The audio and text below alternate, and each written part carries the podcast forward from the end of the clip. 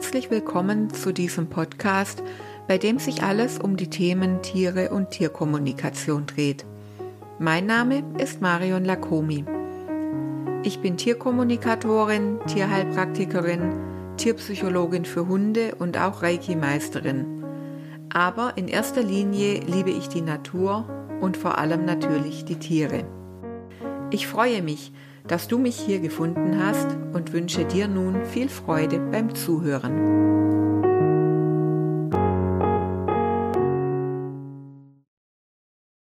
Ich freue mich, dass du auch heute wieder eingeschaltet hast zu dieser neuen Folge, in der ich mit dir die Frage anschauen möchte, ob es denn sein kann, dass man von einem Tier, also vom gleichen Tier, unterschiedliche Antworten auf dieselbe Frage erhalten kann. Das geht hauptsächlich darum, wenn unterschiedliche Tierkommunikatorinnen sich mit dem Tier unterhalten, die gleiche Frage stellen und dann eben andere Antworten erhalten. Tatsächlich kommen immer wieder Tierhalter auf mich zu und stellen mir diese Frage. Das hat meistens auch eine Vorgeschichte, denn die haben dann oftmals unterschiedliche Tierkommunikatoren beauftragt, mit ihrem Tier zu reden, oft auch innerhalb eines sehr kurzen Zeitraums. Oft wissen auch die Tierkommunikatoren gar nicht davon, dass da noch jemand anders mit im Boot ist, was das Ganze ein bisschen kompliziert macht, finde ich. Ähm, ja, und dann kann es schon mal sein, dass das Tier einfach auf die gleiche Frage komplett unterschiedlich antwortet. Natürlich sorgt das beim Tierhalter für Verwirrung, und die sind sich dann nicht so wirklich sicher, wem können sie denn nun trauen, wer hat denn nun recht. Sind sie womöglich einem Scharlatan auf den Leim gegangen oder wurden sie betrogen von der Tierkommunikatorin übers Ohr gehauen oder was auch immer. Denn ganz klar, so eine Tierkommunikation ist natürlich eine Vertrauenssache. Und so ein Vertrauen ist dann natürlich auch ganz schnell zerstört.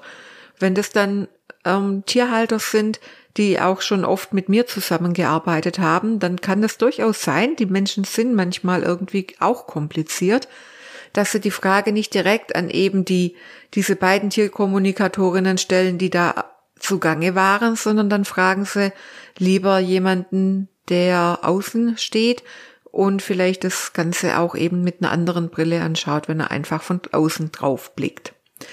Meine Antwort ist ja, das kann tatsächlich sehr gut sein, dass beide richtig liegen, auch wenn sie völlig andere Antworten erhalten haben. Dafür gibt's natürlich mehrere Gründe. Ich habe es schon öfters erwähnt und sage es auch immer wieder, man kann eine Tierkommunikation durchaus mit einer menschlichen Unterhaltung vergleichen. Und ich gebe dir hier ein Beispiel. Ich frage dich genau jetzt, wie geht es dir? Was antwortest du? Dann frag dich deine allerbeste Freundin morgen dasselbe. Wie geht es dir? Was antwortest du ihr? Ich denke, mich kennst du nur so ein bisschen aus dem Internet. Vielleicht hast du die eine oder andere Podcast-Folge schon gehört.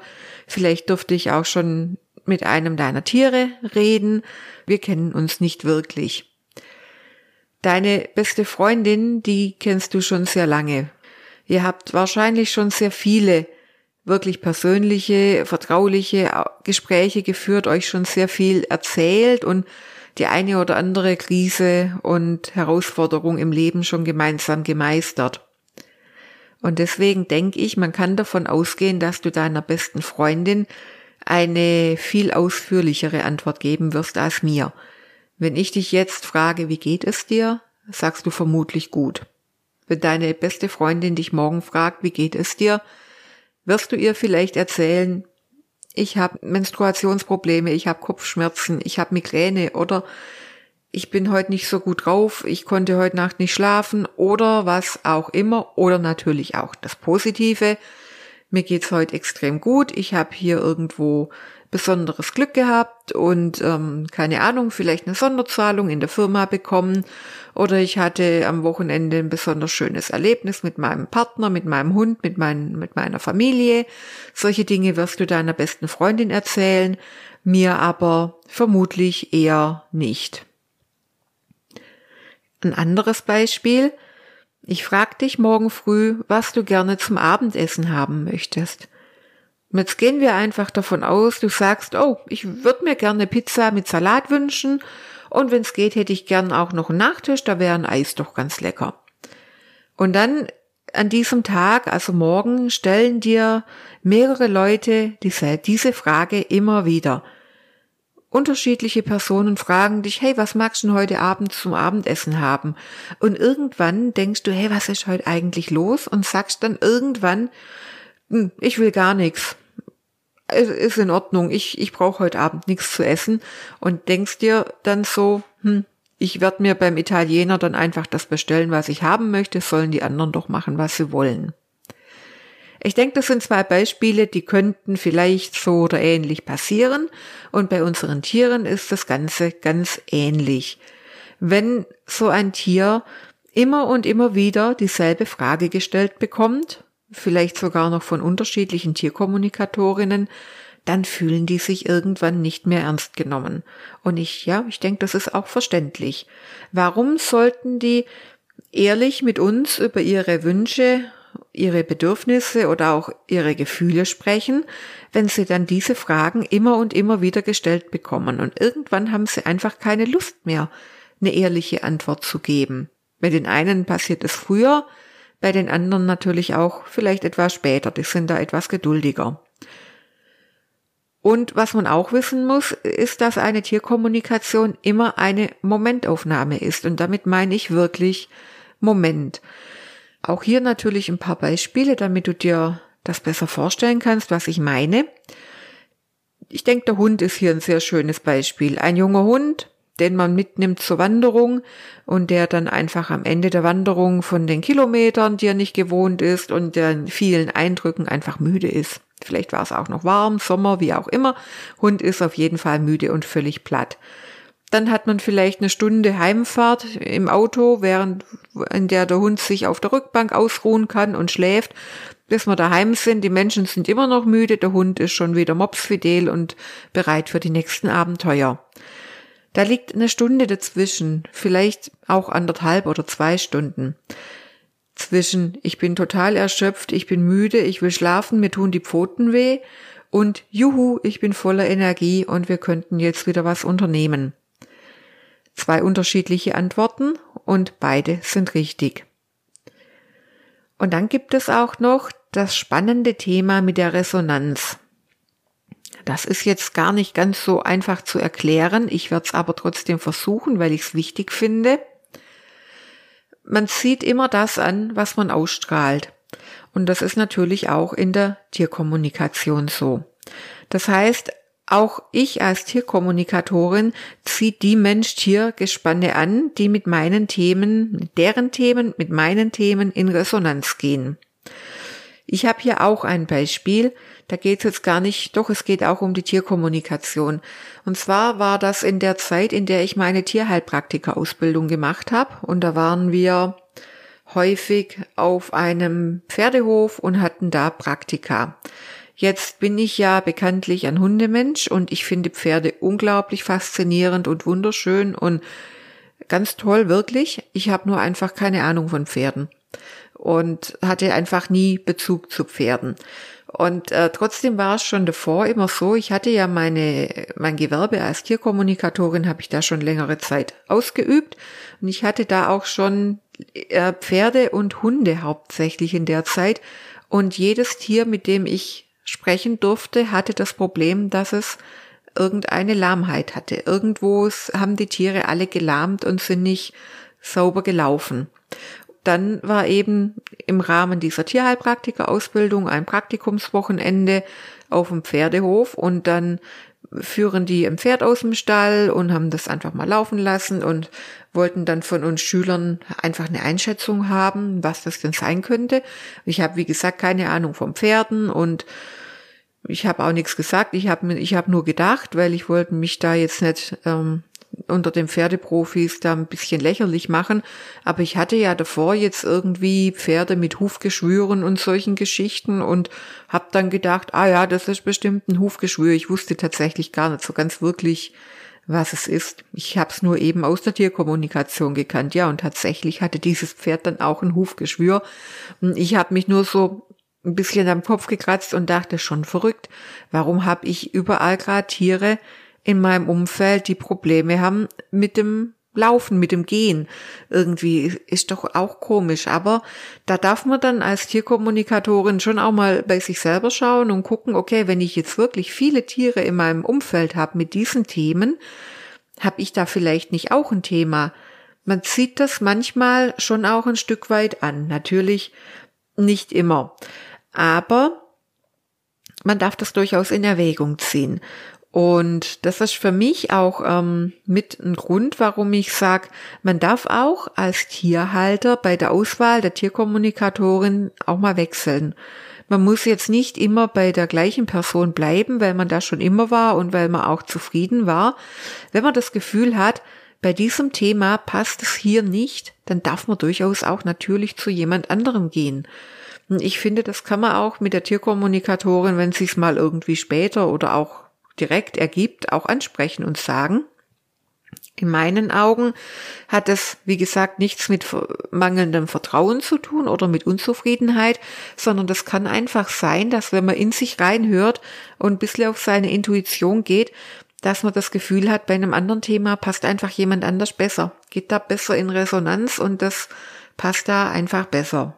Genau, finde ich also absolut legitim. Dann ist auch noch ein Punkt, den ich ansprechen möchte. Man arbeitet sich ja manchmal, wenn man Themen angeht und eine Tierkommunikation, da geht es meistens darum, dass ein Tier Themen hat, die man ergründen möchte, mit denen man auf den Grund gehen möchte und die man vielleicht ja auch auflösen möchte und dem Tier damit das Leben ein bisschen leichter machen will. Da kann es natürlich schon auch sein, dass man sich da im Zwiebelschalenprinzip quasi durcharbeitet und das Thema, was bei einem Gespräch, das ich vielleicht heute mit dem Tier führe, ganz oben an der Oberfläche ist, die äußerste Zwiebelschale, das ist vielleicht zwei Tage später, wenn jemand anders mit dem Tier spricht oder auch ich dann wieder, schon nicht mehr aktuell. Da ist dann schon wieder was anderes an der Oberfläche. Und auch das kann natürlich ein Grund sein, warum die Antworten äh, auf, auf Fragen dann abweichen und nicht unbedingt eins zu eins dieselben sind. Ein weiterer Punkt, den ich erwähnen möchte, ist, dass die unterschiedlichen Tierkommunikatoren unter Umständen die Botschaften der Tiere auf eine unterschiedliche Art empfangen.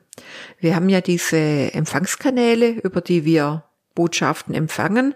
Das ist ja in, im normalen Menschen, zwischenmenschlichen, sage ich jetzt mal, haben wir ja dieses Hören, Sehen, Fühlen, Schmecken, Riechen. In der Tierkommunikation spricht man ja dann von den Hellsinnen, Hellhören, Hellsehen, Hellschmecken, Hellfühlen, Hellriechen, habe ich alle, Hellwissen. Das gehört dann auch noch dazu. Und da hat jede Tierkommunikatorin einfach andere Stärken. Das spiegelt sich dann im Protokoll der Tierkommunikatorin natürlich auch wieder. So kann man zum Beispiel, ja, wenn ein Hund besonders gern Joghurt mag, dann hört die eine Tierkommunikatorin vielleicht, dass der Hund das sagt, ich mag gerne einen Joghurt. Die nächste Tierkommunikatorin hat das, den Geschmack von Joghurt vielleicht im Mund, weil sie einfach im, im Schmecken in diesem Bereich besser empfangen kann. Wieder eine andere Tierkommunikatorin weiß es einfach. Ah, der Hund mag Joghurt. Das wären dann drei unterschiedliche Fälle, in denen die Tierkommunikatorinnen über andere Empfangskanäle wahrnehmen. Die Protokolle zu den Gesprächen würden komplett anders aussehen, aber die Botschaft dahinter wäre dieselbe. Der Hund mag Joghurt. Tierkommunikatorinnen empfangen auch das, was sie selber am besten verstehen. Auch hier ein Beispiel. Wer zum Beispiel mit Einhörnern und Engeln arbeitet oder auch mit Drachen oder mit Naturwesen, die finden das auch in den Antworten wieder, die sie von den Tieren bekommen.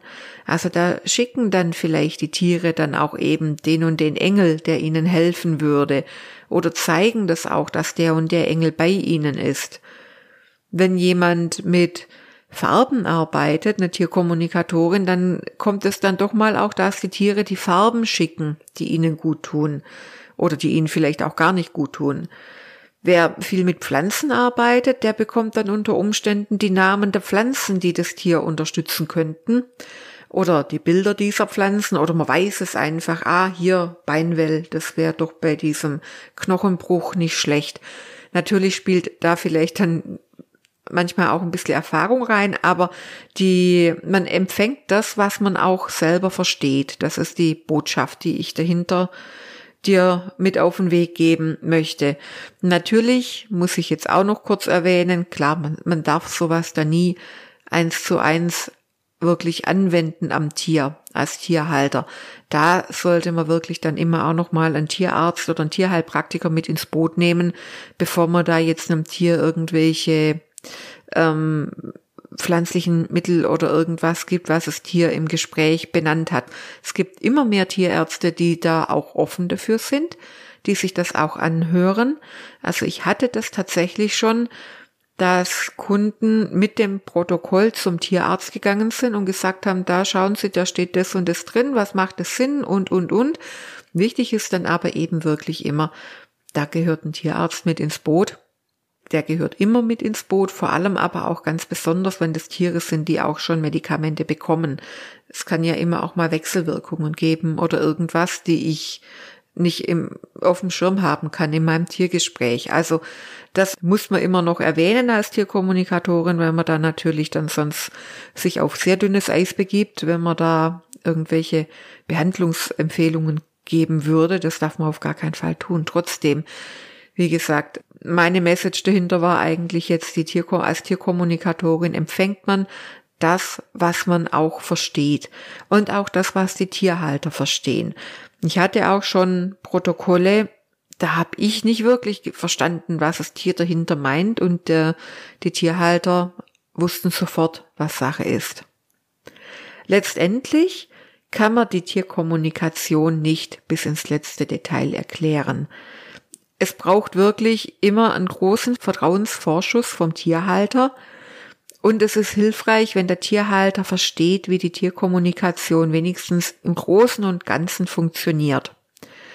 Und ich denke, wenn das gegeben ist und wenn dann offene Fragen vom Tierhalter wirklich direkt angesprochen und geklärt werden, also wenn zum Beispiel so ein Tierhalter irritiert ist, weil, weil er sagt, okay, das Tier hat letzte Woche auf dieselbe Frage doch eine ganz andere Antwort gegeben, dann sollte der Tierhalter das bitte ansprechen und dann kann man solche Punkte sicherlich auch klären und erklären und findet da, ja, findet einfach eine Erklärung dafür im Dialog.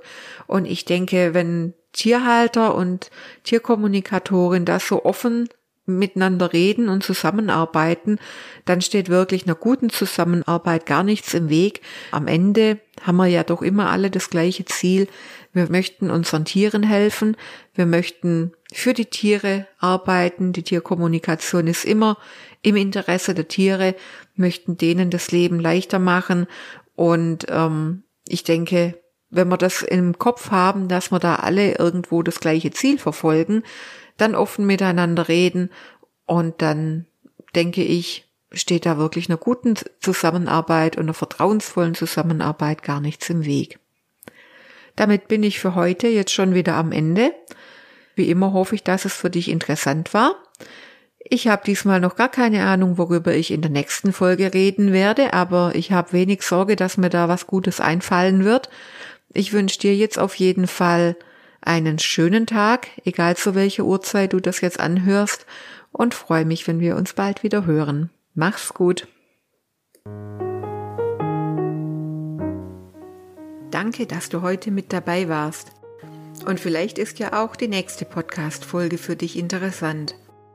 Wenn du mehr über mich und über meine Arbeit erfahren möchtest, dann findest du mich auch im Internet und auf Facebook und Instagram unter Tierkommunikation Marion Lakomi. Vielleicht treffen wir uns ja dort. Ich freue mich drauf. Bis bald.